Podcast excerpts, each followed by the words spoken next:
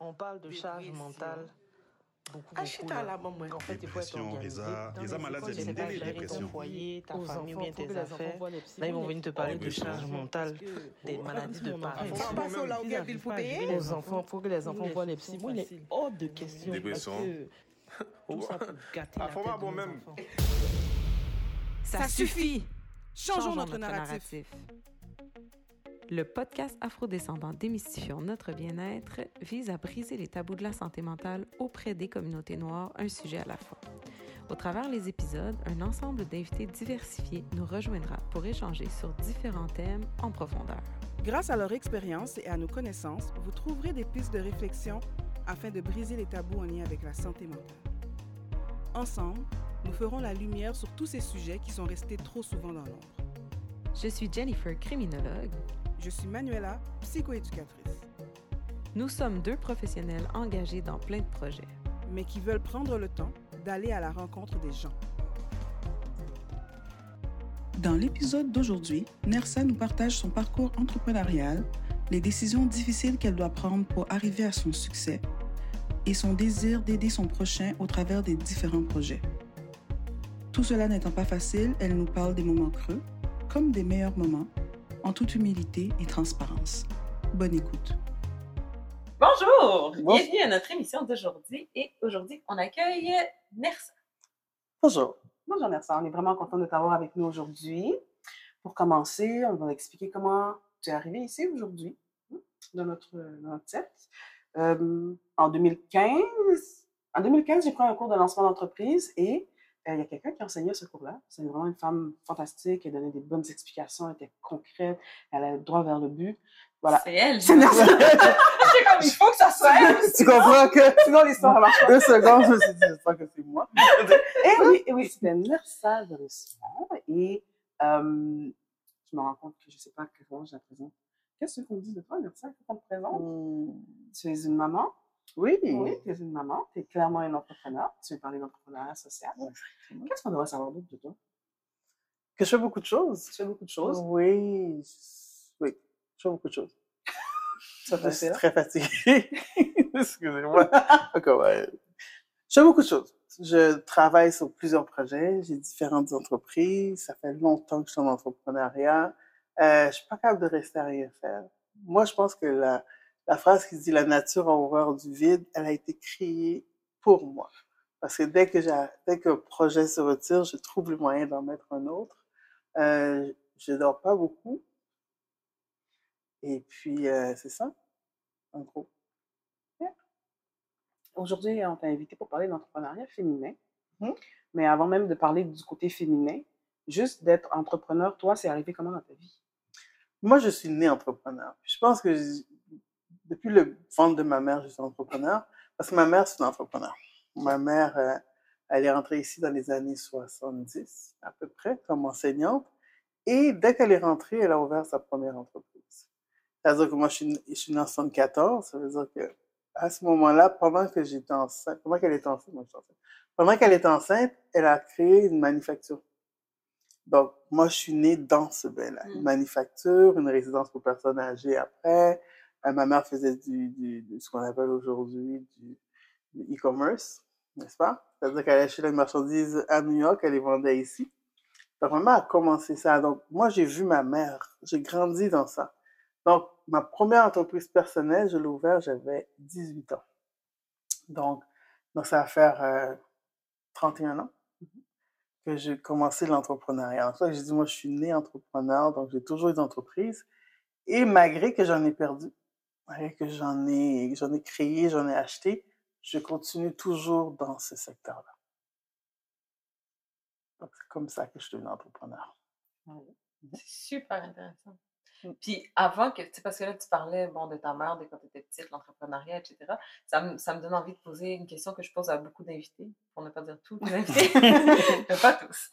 Mais euh, est-ce qu'il y a quelque chose qui, en grandissant, justement, était tabou chez vous à la maison? Quelque chose que tu ne pouvais pas parler, puis que tu, tu penses qu'aujourd'hui, ça marque la personne que tu es de ne pas avoir pu avoir cette conversation-là? Il y a plusieurs conversations. Parce que je même d'une famille haïtienne.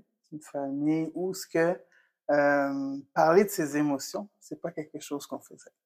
Avoir senti euh, je t'aime n'était pas un mot qu'on verbalisait. Et dire à un enfant chéri, mon amour, je t'aime, ça faisait pas partie.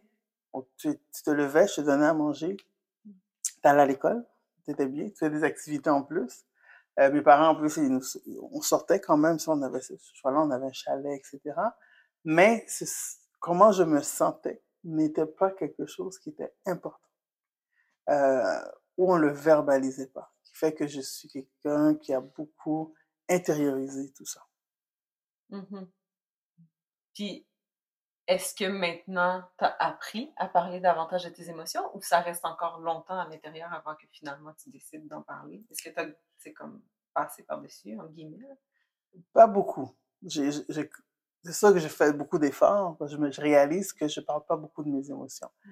On me pose des questions, je vais beaucoup être plus factuel. Mmh on me pose une question, avant de parler de moi, je vais rentrer dans ce que j'ai fait, ce que j'ai réalisé, comment mon extérieur il est?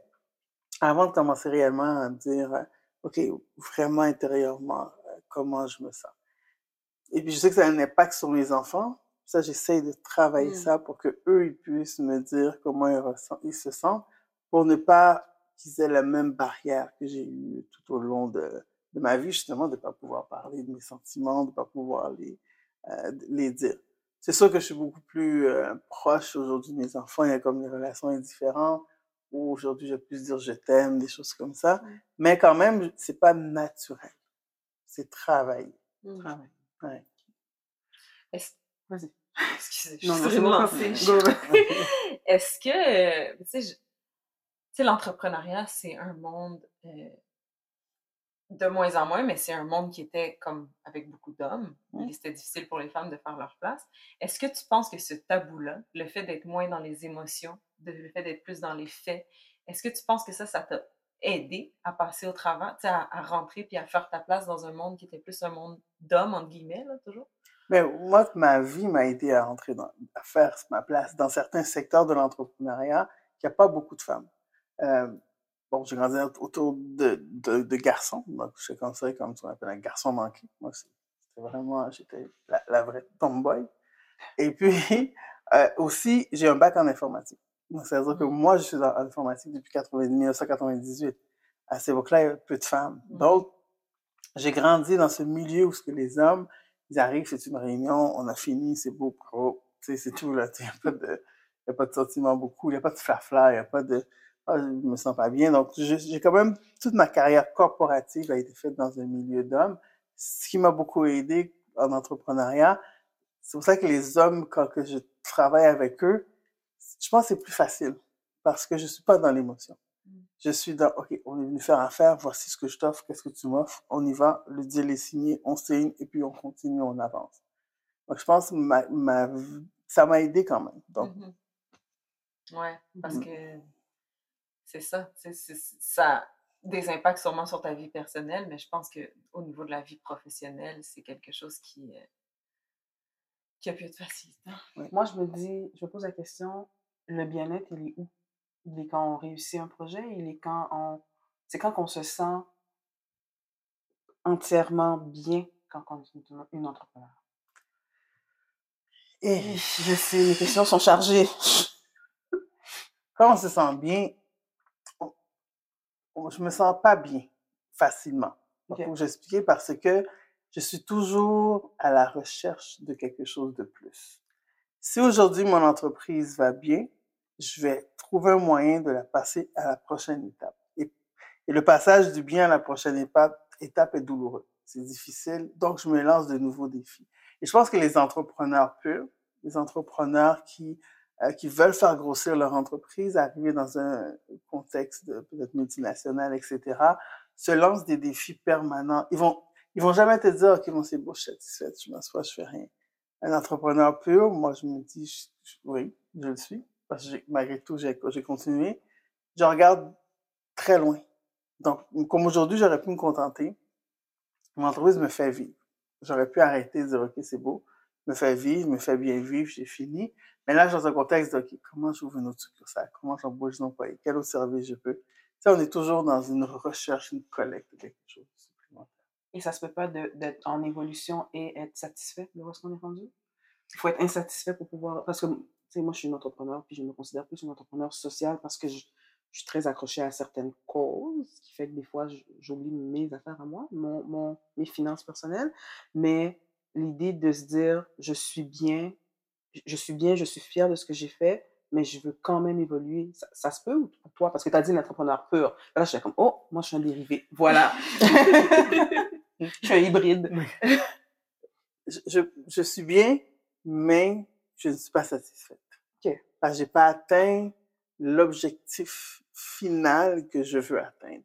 Je me dis peut-être si je l'atteins, le chiffre que j'ai en tête, ouais, je vais en avoir Tu un en autre. auras un autre. L'objectif final, il n'est jamais final. Jamais final. Tu vas l'atteindre. Puis là, quand tu vas être rendu là, tu vas te donner un autre objectif. Oui. Puis là, ça va te créer de l'insatisfaction. Oui, c'est dans l'insatisfaction. Ben, moi, Toi, oui, oui. je vais dire moi-même. C'est dans l'insatisfaction et dans les défis que je carbure. Mm. Que- surtout quand que j'aime me déstabiliser hein, pour pouvoir justement me pousser plus loin. Ben, tu sais, tantôt tu disais l'entrepreneur pur. Je pense que sans dire que tu es un dérivé d'entrepreneur. c'est ça, j'ai pas Mais je pense qu'il y a différents. euh, On va couper au montage. C'est c'est ça. C'est vraiment vraiment comme. Vous ne savez pas, à la maison, Jennifer a réalisé que son élastique blanc ne lui convenait pas au poignet. Elle l'a lancé. OK. Je pense que euh, un entrepreneur, il y a plusieurs styles. Puis il va y avoir des entrepreneurs qui vont être vraiment motivés par le défi, puis Mm. motivés par le fait de faire plus. Il va y avoir des entrepreneurs qui vont être motivés par voir ce qu'ils ont fait, comment ça agit. Tu sais, je me dis, il doit, avoir du- il doit en avoir d'autres sortes, d'autres types, mais il doit avoir certaines. euh, Oui, puis ça va avec la personnalité de la personne. Sais, Il y en a qui, effectivement, ils sont plus sociales et qui vont créer des choses exceptionnelles dans l'entrepreneuriat social, des, très grandes entre- des très grandes entités. Puis, un, un entrepreneur social, moi, j'appelle un entrepreneur. Tu sais, les gens, ils, ils veulent les mettre mhm. au BNL, c'est pas vrai parce que les défis sont quand même les mêmes. Les défis même sont même plus grands quelquefois Mhm. parce que là, on gère l'humain. Mhm. OK? Donc là, la gestion de l'humain est une, est une autre chose. Mais chaque personne a son, a la, ça va avec sa personnalité, avec son, son moi profond, Mm. sa mission qui l'amène à choisir où est-ce qu'il s'en va et comment qu'il va le faire? Moi, je suis plus, beaucoup plus, oui, je suis social. J'aime aider les gens. C'est pour ça que je parle beaucoup de santé mentale, etc. au niveau de l'entrepreneuriat. Mais mon, moi, mon but, c'est d'être extrêmement riche avec mon entreprise, dans mon entreprise, puis ensuite, je vais aider socialement. Il y en a que c'est l'inverse. Donc, il y a différents vraiment types d'entrepre- d'entrepreneurs. Je suis sûr qu'il y a des bons mots qui ont été faits dans un livre. Ouais, une des catégories. ou catégorie quelque part. quelque part sur une tablette. Donc, euh, ça, c'est sûr et certain. Mais je crois que ça va vraiment avec le, le, le moi profond de la personne. Et aussi, j'aurais tendance même à aller loin, même si je suis pas psychologue, l'enfance. Pourquoi on a ce, ce, ce, Ce désir, ce besoin-là? ce besoin viscéral? Pourquoi j'ai ce, des fois, je me dis, mais j'ai aucun besoin de faire ça. Mm. Pourquoi est-ce que viscéralement à l'intérieur de moi, je suis prête à briser tout pour Pour- pouvoir aller plus loin? J'ai pas besoin. Je suis directrice technologique, je suis en informatique, j'ai bac, toutes mes expériences. Je me dis, je peux m'asseoir 9 à 5 faire ma retraite. Non. Il Mm. faut que je bâtisse une nouvelle entreprise. C'est peut-être que c'est là qui est ton bien-être. C'est peut-être dans la construction et non dans la- l'accomplissement. C'est- tu, tu carbures au défi. Oui. De défi de ça, je vais, ça va grossir, Ouais. ça, je vais faire ça, ça. C'est ça qui te, qui te motive, puis un défi après un autre. Parce Ouais. que quand il n'y a pas de défi, c'est plat. Oh, Il y a des gens qui sont comme ça, alors qu'il y a des gens qui sont plus dans la routine. Ouais. Ça- Oui, ça, ça, moi, ça me donne l'impression que le le bien-être, il n'est pas dans un équilibre stable, routinier. Ton, ton bien-être, il est dans le, dans le déséquilibre, que tu rééquilibres puis que tu déséquilibres. Ça veut dire que ta définition du bien-être à toi va pas être celle de, oui, en effet, quelqu'un qui va faire un 8 à 4 puis il va être satisfait de ça, mais peut-être que tu es satisfaite de pouvoir pousser encore. OK. Et, vas-y. J'ai pas pris de cours d'entrepreneuriat avec, euh, avec Nesra. Donc, je, je- je ne sais pas. Puis je me dis que les gens qui nous écoutent ne savent peut-être pas non plus. Est-ce que rapidement, tu peux nous dire c'est quoi ton. Parce que là, je comprends informatique et tout, mais ton entreprise, c'est quoi? Tes, entreprises. Tes oui, entreprises, ouais, parce que dit beaucoup. Oui, effectivement. Donc, moi, j'ai, effectivement, j'ai donné le cours de lancement d'entreprise. C'était dans mon entreprise, j'avais décidé de, euh, ça fait quelques années, de donner cette formation-là. Et puis en tant qu'entrepreneur, je peux expliquer l'esprit d'entrepreneur qui est bizarre. Moi, je donnais le, le cours individuel. Donc, j'avais mes étudiants, ça allait bien.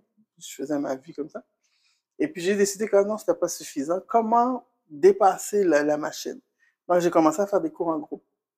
J'avais 20, 25 étudiants, des fois 10, euh, où je donnais de la formation sur le lancement d'entreprise. C'est le cours qui est donné au ministère qui est euh, de manière gratuite. Mhm. Donc, moi, je l'avais mis dans un format où ce que je louais un local. J'avais des étudiants, j'avais des conférenciers. J'ai comme changé le concept que le ministère, lui, avait Mhm. travaillé fort pour avoir. Donc, j'ai fait ça pendant quelques années. Mais aussi, actuellement, j'ai sauté. Actuellement, j'ai un OBNL qui s'appelle le Café. Euh, ce qu'il fait, c'est qu'il fait l'intégration de la diversité ethnoculturelle sur le marché de l'emploi québécois. Ce que ça veut dire, c'est que moi, je fais un salon, une fois par année, un salon de l'emploi, où j'invite les employeurs et les- la diversité, plus les immigrants. Il faut, il faut dire le nom du salon. Ça s'appelle le Salon. salon des, opportun- des opportunités. Non, parce que les gens, ils vont dire, salon C'est de l'emploi, lequel? Ouais, merci. Non, le salon des opportunités. Ouais. Effectivement. Euh, donc là, une fois par année, on rassemble vraiment les grands employeurs québécois avec les, euh, les immigrants. On les fait, on les fait se rencontrer pour voir que oui, il y a des opportunités dans les grandes Mhm. entreprises. Aussi étonnant que ça peut paraître, moi, je me faisais souvent dire, c'est, oui, mais il n'y a pas d'opportunité pour la Mhm. diversité. Oh, mais, mais comment tu, comment as fait pour entrer chez Bombardier? Comment tu as fait pour entrer chez Vidéotron? Donc, j'ai voulu créer un écosystème où les deux parties pouvaient se rencontrer et se parler. Et j'ai fait ça, on a fait ça en 2017. Donc, ça fait quand même un peu, un- quelques années que je roule là-dessus. J'ai en parallèle ma firme de recrutement. J'ai une firme de recrutement qui s'appelle Gestion PCO, où ce qu'on fait, c'est le pendant de ma de mon OBNL, où ce que là, ça, ça- je m'occupe de l'intégration sous forme de placement de la diversité ethnoculturelle. Et c'est la même chose. Moi, tu viens me trouver, c'est sûr que c'est un immigrant que je vais te donner. Qu'il soit né ici, qu'il vienne d'arriver, c'est un immigrant qui va arriver. Depuis quelques années, je suis retourné dans le monde des TI. J'ai ouvert une deuxième branche de mon entreprise sur l'automatisation des processus. C'est-à-dire que tout ce qui est la numérisation, c'est-à-dire avec la, pandémie, on s'est rendu compte que bon, il y a beaucoup de télétravail, les entreprises, les entrepreneurs, ils veulent développer leur entreprise, etc. Mais il faut, il faut que tu aies des processus automatiques. Tu peux pas avoir des choses manuelles. Donc, moi, je travaille avec les entreprises où ce que j'analyse leur processus manuel, je vais chercher du financement pour eux et je mets en place des outils. Ça, ça a comme scalé depuis quelque temps mon entreprise. Donc, c'est ça. Et je viens de vendre euh, mon restaurant et aussi j'avais une épicerie. Donc, C'est vraiment un peu touche à tout. C'est moi, je suis entrepreneur. Ben oui. Tu vois des opportunités, tu sautes dessus. Mais tu vois, je Exactement, pense que ça, c'est un type différent aussi. Parce que, tu sais, comme elle dit, je suis entrepreneur. euh, N'importe quoi. Ah, un projet d'entreprise, oui. Moi, je me considère entrepreneur aussi, mais il faut que ça soit en lien toujours avec ma mission. Ouais. J'irai pas faire une entreprise de TI, là. Je veux dire, ça m'intéresse pas. Puis bon, de toute façon, je suis mauvaise, là. J'imagine que je pourrais apprendre, mais, mais, mais je veux dire, c'est ça. Tu sais, moi, les choses vont toujours être en lien avec l'humain, en lien avec la Mhm. relation d'aide, en- parce que c'est ça qui, qui m'allume. Ça aussi, c'est un. Mais c'est- bon d'être capable d'être volatile, pas, pas volatile, mais Versatile. d'apprendre Versatile. Merci. vrai. Versatile, puis de, de voir quelque chose, parce qu'en même temps, ça, ça te fait des connaissances générales dans tout, dans le- la restauration. Dans... Puis tu disais aussi tantôt que tu travaillais, que tu avais à cœur beaucoup la santé mentale des Ouais. entrepreneurs? Oui. OK. C'est, c'est? c'est, euh, ça fait longtemps que je suis entrepreneur, comme je l'ai dit, mais euh, moi, j'ai eu des passes assez difficiles. Parce que c'est sûr que l'entrepreneuriat, c'est beau hein, quand on voit, c'est glamour, hein, Mhm. mais c'est pas vrai? C'est c'est une fausseté complète. Ou- Oui, il y a une certaine liberté. Je- comme les gens s'imaginent qu'on est libre de notre temps. Une certaine liberté, c'est vrai, de, euh, je sais, j'ai pas vraiment un boss, mais j'ai beaucoup de responsabilités. Euh, et il faut penser qu'un entrepreneur, moi je dis, on est des artistes. On crée quelque chose qui n'existe pas. Et le pire, on va tellement loin, il faut que quelqu'un achète ce qu'on a créé. Mm. Peu importe ce que c'est c'est l'entreprise. Donc, donc euh, c'est très lourd, des fois. Des fois, on pense que c'est un produit exceptionnel ou un service, tout le monde va l'acheter. On vend pas un, un produit service, on a dépensé beaucoup d'argent, on dépense de l'énergie, le soir, on est dessus. Donc, psychologiquement, c'est très lourd. Ça, ça drain. Et on est dans un milieu où ce qu'on te dit, il faut que tu fasses du 9 à 5. C'est le 9 à 5 qui va te rapporter, c'est le 9 à 5 qui va te faire acheter une maison. Il faut qu'il y ait une maison, un chien ou un chat, Un animal avec deux enfants, deux voitures devant la porte, mari. Donc, c'est ça le modèle un peu qu'on te dit. Mais un entrepreneur, tu n'as pas les moyens d'avoir ça. Mm. Tu- donc, c'est comme des. Tu fais plus partie de- de- d'une gang, souvent. Donc, tout ça donne beaucoup de pression et de difficultés. Et ce qui est arrivé, c'est que moi, j'ai, moi, j'ai fait, euh, j'ai fait deux dépressions, dans le fond, euh, surtout dû au surmenage. Euh, parce que je travaillais des heures, qui- 70, 80 heures dans une Mm. semaine. Donc, c'était, c'était lourd. J'ai perdu des entreprises. Quand j'ai tout perdu, mon, ma plus grosse entreprise, mon parc immobilier, ça a été un choc. Donc là, c'est comme, c'est, c'est, c'est là que je vais être ma première. Après, j'en ai fait une deuxième. Et je me suis rendu compte, puis moi, je verbalisais quand même, même si je parle pas beaucoup. Mais là, je le verbalisais, tu sais, ça allait pas bien, ça allait pas bien. Et c'est là que j'ai réalisé que je n'étais pas la seule que ça allait pas bien. Mm. Souvent, tu penses que tu es dans ton monde, que tu es la seule entrepreneur qui ne va pas bien. Juste toi qui as des problèmes. Là, je me suis rendu compte que, mais il y a beaucoup, on est presque tous dans un cas, dans le même cas. Donc, j'ai commencé à en parler. Mais en 2019, j'ai euh, ma mentor, elle s'est suicidée. C'est une entrepreneur. Et ça a eu un choc Mm. pour moi parce que c'était un moment où ce que moi aussi, mon entreprise, chutait. C'est un moment où moi, je me sentais en surmenage. L'événement est arrivé et les gens m'appelaient moi. Les gens m'appelaient pour me dire, euh, certains m'ont dit, est-ce que ça va bien? Mais certains me disaient, mais Nassa, il faut que tu parles. Il faut que tu parles parce que tu es un entrepreneur, tu as réussi, tu as réussi, on voit que tu as réussi. Hmm. Les médias sociaux sont très intéressants pour ça. On voit que tu as réussi. Donc, tu peux, tu as un message à passer.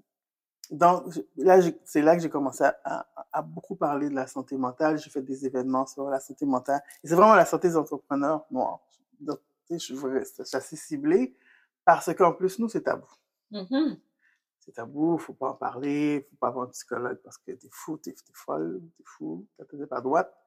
Euh, tu sais, il y a comme plein de choses autour de il doit y ça. avoir d'autres enjeux aussi parce que déjà, en partant, de dire, tu sais, je pense dans nos communautés, déjà en partant de dire à ta, ta mère, ton père ou whatever, ah, moi je vais aller à l'école, mais c'est pas pour un 9 à 5, je vais lancer mon entreprise ou j'irai pas à l'école, je vais juste faire un petit Ah, cours. c'est... Encore un défi supplémentaire parce que tu fais face à la pression, fait que la réussite, le besoin de réussir pour montrer que Mhm. est encore plus grand. Puis si tu réussis pas, tu vas encore aller moins le dire Ouais. parce que déjà tout le monde t'attend pour te dire je t'avais dit deviens avocat. Voilà.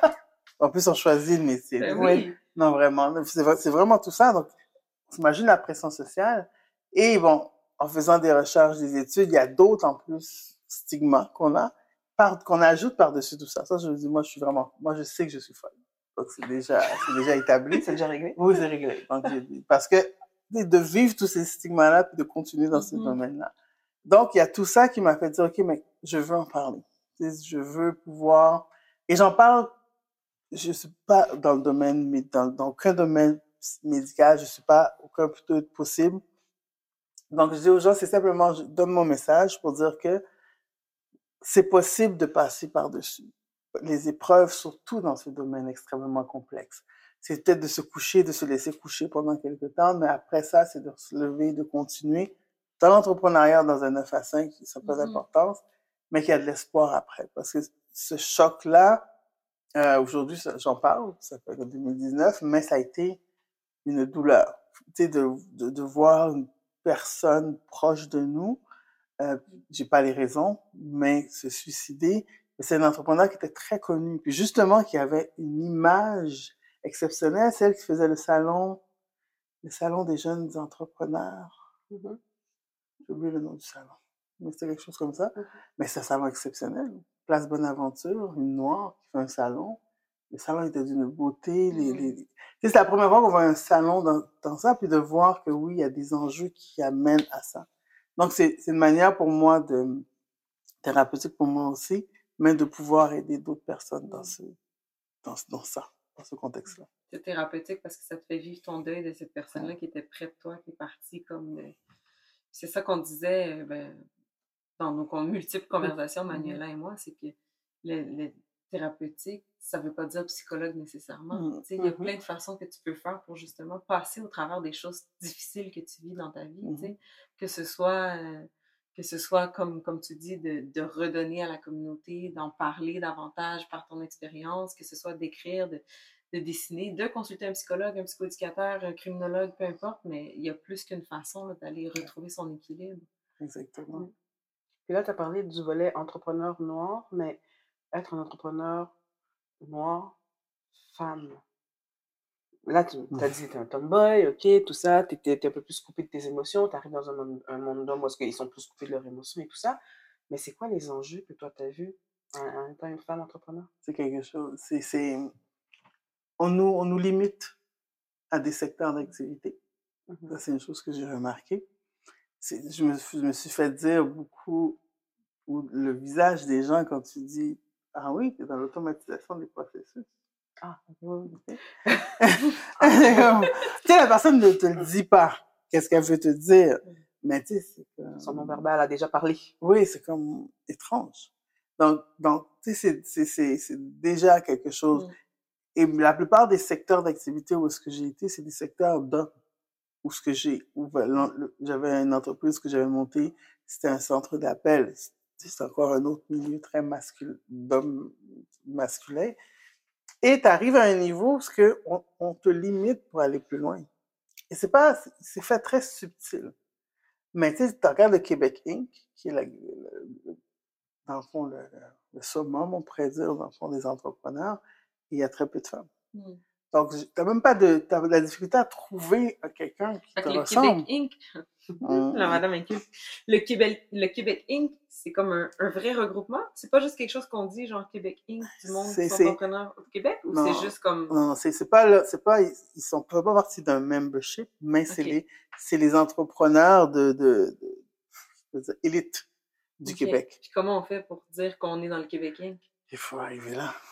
C'est c'est dur d'arriver là, de, de, de côtoyer dans le fond ce groupe de personnes-là. C'est pas ce groupe de personnes. On en connaît quelques-uns, on sait qu'ils existent, mais ils sont où? Moi, Je connais pas. aucun, je sais pas c'est qui. Souvent, tu les sûrement que je parler. les connaissais, Ouais, si, ouais. mais Il y en a quelques-uns. Moi, dans ma mais- tête, le Québec Inc., c'était juste du monde qui entreprennent au Québec. De manière générale, c'était pas quelque chose de vraiment. Une euh, élite. C'est ouais. une élite, c'est l'élite. vraiment l'élite. Mais elle est très masculine. Il y a Mhm. très peu, je sais même Puis elle pas. doit être très blanche aussi. Elle, doit être très, elle est très blanche. Je, connais- je connais un noir dedans, c'est sûr. Mais c'est tout. C'est très blanc. Donc, tu te reconnais pas. Donc, tu n'as pas de visage pour te reconnaître. Euh, Là, tu te dis, comment j'arrive justement pour arriver à ce niveau-là? Et des fois, je sais même pas est-ce que c'est seulement l'argent qui te permet d'arriver à ce niveau-là? Mm. Donc, il y a, il y, a, il y, a, il y a ça aussi. Donc, déjà, on nous met dans les secteurs. Je suis noire, donc en théorie, je devrais soit faire des produits pour les cheveux, n'est-ce pas? Euh, parce que c'est très- c'est ça qui, qui, fait, qui, fait, qui fait beaucoup. Ou les vêtements, je suis styliste, un magasin, un restaurant. Sais, on, on veut me catégoriser dans des, dans des secteurs très précis. Donc, c'est c'est pas, c'est pas, c'est pas, c'est pas facile. Il faut se, se, se départir de ça. C'est sûr que ça m'aide beaucoup le fait, effectivement, je n'ai jamais réalisé, mais m'a fait réaliser aujourd'hui. Donc, le fait, effectivement, ouais, ouais, choses dans ce podcast, mesdames je commence à comprendre. le bien-être. Ben oui, Ouais. mais que je- je- effectivement, le fait que je suis très cartésienne fait qu'ils sont attirés par moi. Mhm. Parce qu'ils se disent, OK, elle est différente. Donc, ça, ça aide. Et j'ai une manière aussi, j'ai j'ai appris cette carapace aussi de dire, moi, je, moi je, dès le début, je, je fronte les gens, je suis noir. OK? On, on règle ça aujourd'hui. Si tu me cherches, je suis noir, je- j'ai des cheveux naturels, OK? C'est correct? Donc là, on peut passer à la prochaine discussion. Mm. Parce que je sentais que ça, il y a comme un, un esprit mal à l'aise dans, dans, dans, Ouais. ce- dans cet effet-là. Donc, je le brise, qui fait qu'après ça, donc, on peut avoir des discussions plus fluides. Et ça permet vous, les gens ne voient plus après. Mm. Ils oublient, dans le fond, là, ils, parlent, ils se rendent compte qu'ils parlent à un être humain. Ouais. Mais Ouais. c'est démystifier tout ça. Ici, c'est pas trop pire, mais je fais de l'international. Mm. OK. Donc, on m'a appelé plusieurs fois, ben, je suis rendu à la troisième conférence, où ce qu'on me demande de parler justement de l'entrepreneuriat féminin.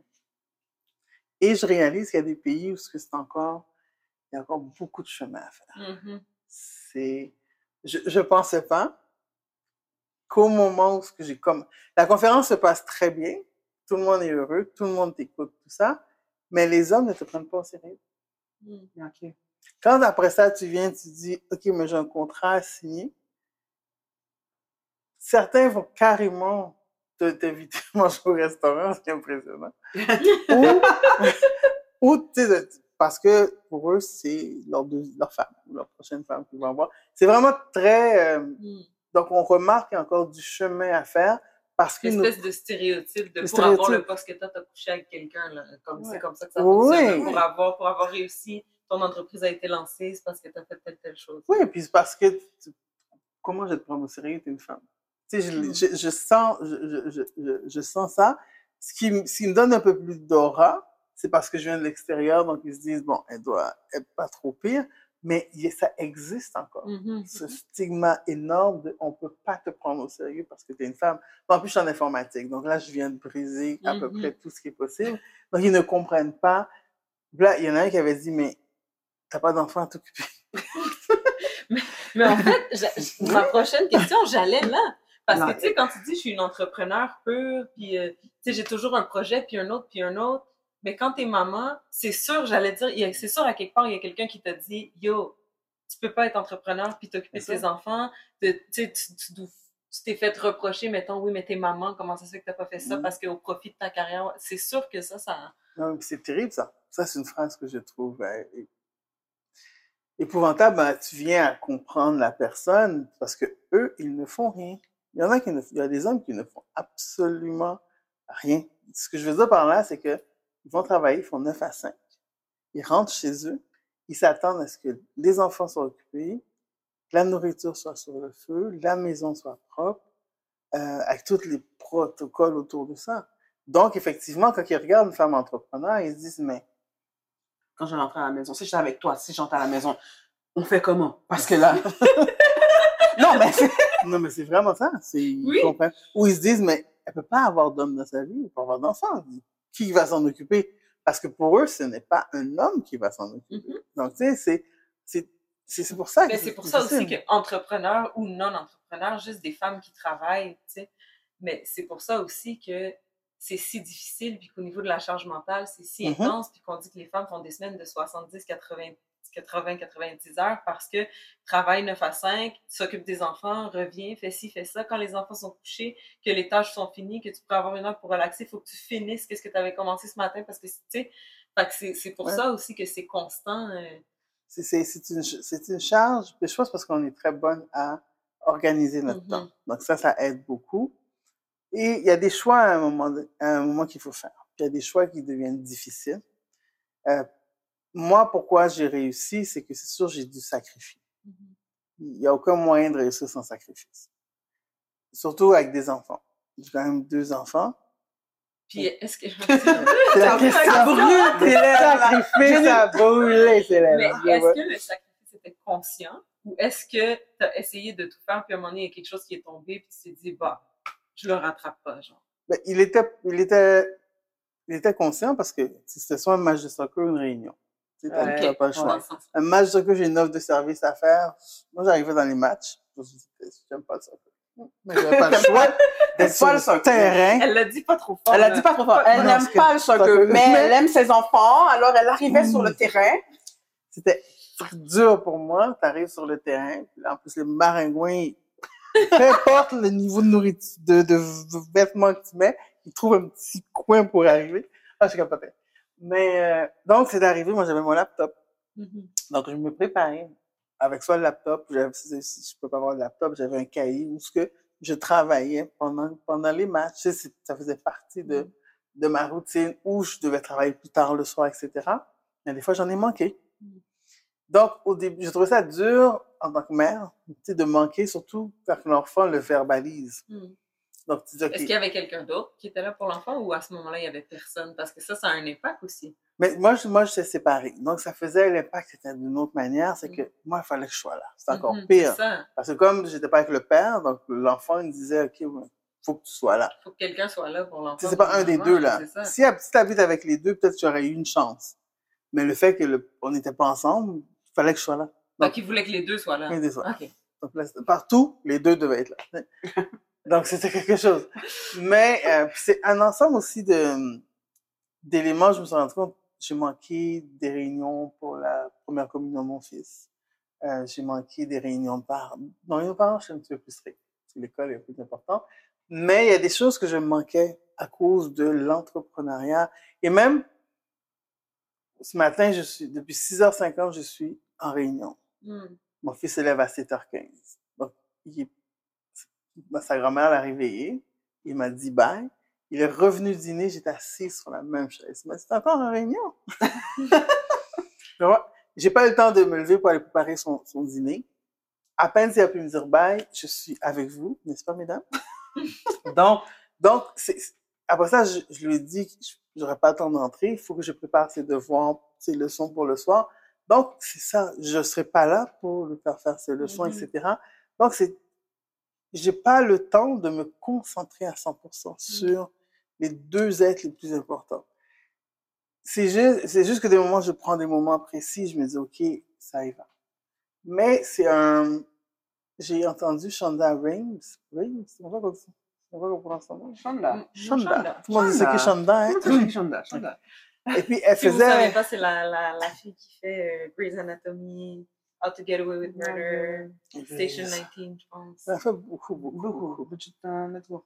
Ouais. Surtout. Surtout. Ouais. Donc, ce que- ce qu'elle disait dans un, dans, quand elle faisait une, une conférence, elle disait, elle, elle a accepté le sacrifice.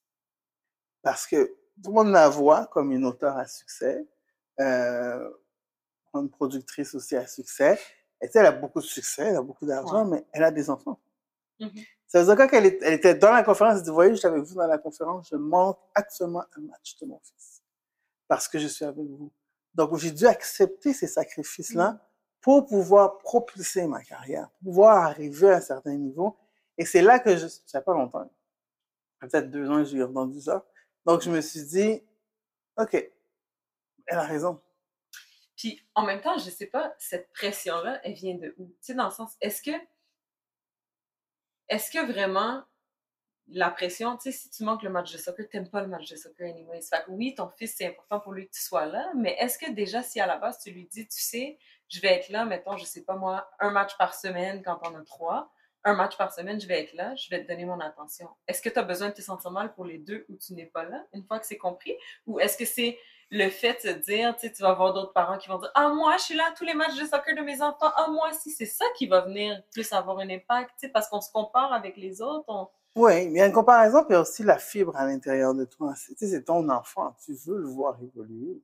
Puis là, je parle de soccer, mais c'est dans tout. Mm. Parce que tu veux le voir grandir, parce que tu te rends compte, mais j'ai, l'impression d'avoir manqué une partie de sa vie pour bâtir la tienne. Et c'est ça qu'il faut faire, accepter. C'est ce Ça, c'est typiquement féminin. respectement féminin, parce que les hommes, euh, bon. je sais pas. Je vais dire ça comme ça, parce que faudrait faudrait leur demander. Faudrait Exactement. Ouais, faudrait demander comment il se sent effectivement. Parce que ce que je me dis, l'homme, lui, il y a des réunions le soir, puis il appelle sa femme, il dit Je serai pas là. Tu sais, je me dis Est-ce qu'il se sent coupable de lui avoir appelé pour dire qu'il ne viendra pas? La femme, elle va. Moi, personnellement, je surtout quand je lui ai dit Oui, je vais être là, mon corps se fend. Quand je dois l'appeler pour dire à un de mes Mais c'est enfants, peut-être ça la différence aussi, c'est que l'homme, déjà en partant, il va pas dire à son enfant, oui, je vais être là ce soir. Puis son enfant, limite, Il n'y a pas cette attente. souvent, il n'y a même pas cette attente-là. Tu sais, il va juste se dire, bah, papa, il est là quand il est là. Puis... peut-être, c'est ça, je, je sais pas, mais moi, Moi, ça a je- été. Moi, je pense qu'il y a une question d'attente parce que, tu vois, moi, je suis en garde partagée. Puis les journées que j'ai pas ma fille, je suis 100% entrepreneur. Puis les journées que je suis- je suis- que j'ai ma fille, appelle-moi pas à 5h15 là, pour me dire Ah, je voulais vérifier quelque chose avec toi. Je, je- de quoi tu me parles? Je l'ai à temps partiel, mais quand je Mhm. l'ai, et, et là, c'est vraiment. euh, Des fois, je, me, je réalise, ça me prend euh, 24 heures avant de faire le switch. Là. Dans un sens ou dans l'autre, le OK, là, là, je suis maman, tu sais, let's go, on fait les lunchs, on sait, on ça, Mhm. let's go, qu'est-ce que ça met sur toi, et puis tout. Puis là, quand je, quand je fais le switch, là, là, je clenche des tâches, puis je délègue, puis let's go, puis je sens pas que je manque parce que cette routine-là est installée. Mhm. Puis les gens qui ont leur enfant tout le temps, je sais pas comment ils font cette coupure-là. Parce que toi, t'en, t'en as Mais moi, trois à la maison. Moi, là. j'ai mes enfants tout le temps. Puis, honnêtement, mais c'est pour ça que, gars, non, mais c'est pour c'est ça que je dis ça. Moi, T'en, moi, as trois, puis ils sont jeunes. j'ai excuse-moi. pas, j'ai pas de misère de manquer ci, manquer ça. Genre, ça va pas me manquer. Ce que j'ai de la misère, c'est Ah, mais là, si je suis pas là, même si papa y va, qu'est-ce que les autres parents vont dire quand ils vont voir que elle, sa mère est pas. C'est pas le fait de dire, tu sais, ma fille, elle va, mes, filles, peu importe laquelle, vont rentrer à la maison, je vais leur dire ah, comment ça s'est passé? Je vais être contente Mhm. qu'ils me racontent, même si je l'ai pas vu. Mais c'est le regard de l'autre, puis de dire comme, ah ouais, elle, elle travaille tout le temps. Ah ouais, elle est. Mm. c'est- moi, c'est vraiment ça qui, qui va venir me trigger plus que de faire l'affaire parce que j'ai pas de culpabilité dans le sens où quand je suis avec mes enfants, mettons que le samedi matin, j'étais avec mes enfants, j'étais avec mes enfants, tu sais. Fait que quand je travaille, je travaille. Tu sais, Tu le sépares mais pas. c'est plus dans toute l'organisation qui est autour, dans le fait que des fois, ça peut être, euh, ça peut être comme, vu comme étant difficile pour les autres personnes. Tu sais, mon conjoint il a un horaire atypique aussi, fait que là, c'est comme c'est qui qui va venir prendre le relais? C'est plus dans ce sens-là. Mais si, je sais pas, j'avais une sœur, j'ai pas de sœur, j'ai que des frères. Si j'avais une sœur puis qu'elle habitait près de chez moi, puis que je savais que ma sœur va y aller, qu'elle peut aller prendre Mhm. les enfants, que si, que ça. Tu serais, tu serais. Hey! Mais là, c'est toujours compliqué. Tu sais, si papa est pas là, ou même si papa il est là, mais qu'il travaille dans son horaire atypique, puis je sais que ça va venir couper ses affaires. de- Là, tu viens coupable parce que tu dis, là, tu déranges les autres pour faire ton entreprise. Puis là, comment les gens vont le percevoir? Parce que c'est, moi, c'est vraiment le regard de l'autre, puis le fait de déranger les autres qui me dérange. Puis ton enfant qui vient puis qui dit euh, T'es la pire maman au monde parce que t'as dit Moi là, cherchez-moi pas, vous êtes avec votre père là, cherchez-moi pas. Je suis, je suis dans la maison, mais je suis pas là. Mais Ça, la, ça- ça la te- dernière fête des mères, là, j'ai fait ça. Je fais pas ça souvent. Ma, ma fille la plus vieille, elle était vexée. Elle est venue me voir le matin. J'ai dit aujourd'hui, c'est papa qui s'occupe de vous. C'est ma fin de semaine de fête des mères. Je prends, je vais faire mes choses. Je reste dans la maison, mais je vais faire mes choses. Elle m'a dit, tu veux plus être notre mère, je vais jeter ton cadeau.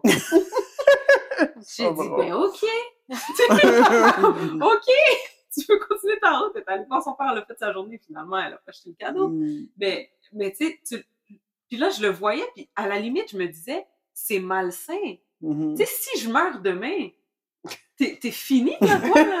Genre, je te, dis, je te dis, pendant une journée, je vais écouter la télé dans ma chambre, tu peux venir me donner un bec, mais c'est papa qui va te donner déjeuner, dîner, souper, faire tes affaires, puis t'es déstabilisé complètement. Mais non. C'est- En même temps, il faut que je me dise, tu sais, je comprends ce lien-là, puis tout ça. Pour les gens en qui savent pas, qui ta le plus vieille à quel âge? Elle a 7 ans. Oui. Mais, Non, mais c'est. Juste pour mettre en contexte, elle n'a pas 16 ans et demi non plus. Non. C'est ça. Non, c'est ça. Mais, mais tu sais, c'est ça, il faut, en même temps, Ouais. moi, je trouve qu'il faut que les enfants développent ça aussi. Que... Ben, elle a 7 ans. Mhm. Mais je crois aussi que c'est euh, c'est ces deux cas intéressants. C'est, dans le fond, le père est là. Donc, je pense que si le, le père était là, puis je n'ai pas un match parce que je travaille, je me serais senti moins coupable. Mais là, c'est que on est, on est, on n'est pas ensemble. Donc, tu sais, l'en- l'enfant, il a, puis il me l'a verbalisé. Tu sais, il a, besoin que je vienne, c'est pas comme une menace, c'est mon cadeau, assez solide. Mais tu sais, la verbaliser, j'aimerais te voir à mes matchs. Oui. Donc, c'est là que ça devient un petit peu, un petit peu différent. Et un regard partagé, c'est qu'effectivement, moi, la semaine que j'avais pas, j'avais pas mon fils à cette époque-là, il n'était pas là. Donc, je pouvais faire ce que je voulais. Je rentrais tard, je, je- je mangeais sur mon lit, je mangeais sur le comptoir. Ce que tu voulais. ce que je voulais, tu sais. Je vois du céréales pour souper, il n'y a pas de problème. tu sais. donc, je fais ce que je veux.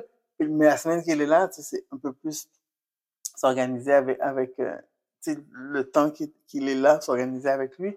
Donc, c'est c'est ça qui est un Hmm. petit peu complexe dans tout le processus. Puis tu sais, on est déjà rendu à la fin de, Oh, de notre je émission. déteste ce moment. Mais, mais je pense aussi que c'est important de dire que c'est vrai.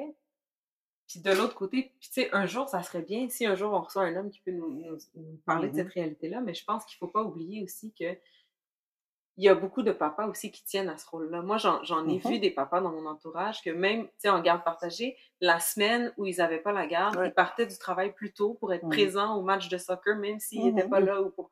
Là, je dis match de soccer parce que tu parlais du soccer, Ouais. mais peu importe l'activité, ils voulaient et pour eux, c'était important. Puis c'était comme un, le même, tu sais, de 0 à 10 ans. Puis là, après ça, tranquillement, on va pouvoir espacer. Mais tu, tu, vois qu'il y a ce désir-là aussi qui vient de l'autre côté aussi, de vivre ces choses-là qui peuvent aussi être le fun, là, parce que là, on en parle, puis là, c'est Oui. la carrière ou ça, mais c'est des beaux moments aussi qu'on Mais peut vivre. Puis je pense que de plus en plus, il y en a des papas qui veulent s'impliquer comme ça aussi, mais...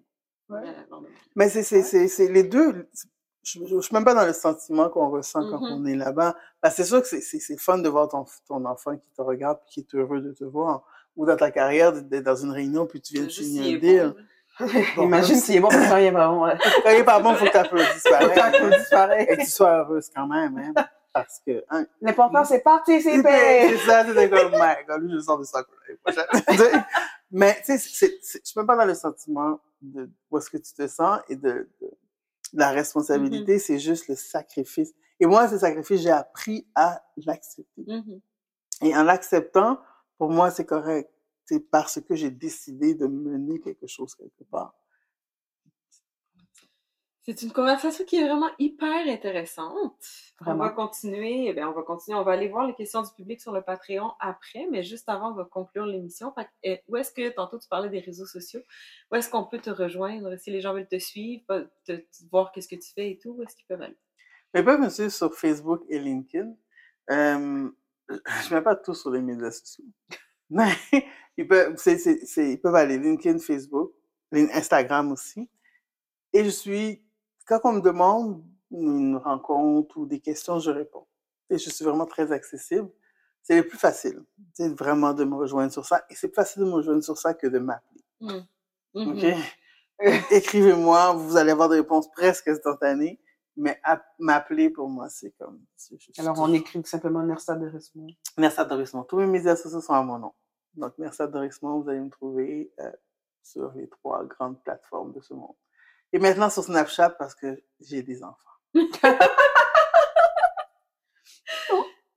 Alors, pour moi, c'est principalement sur euh, Instagram et mon site internet, Manuela Theodore.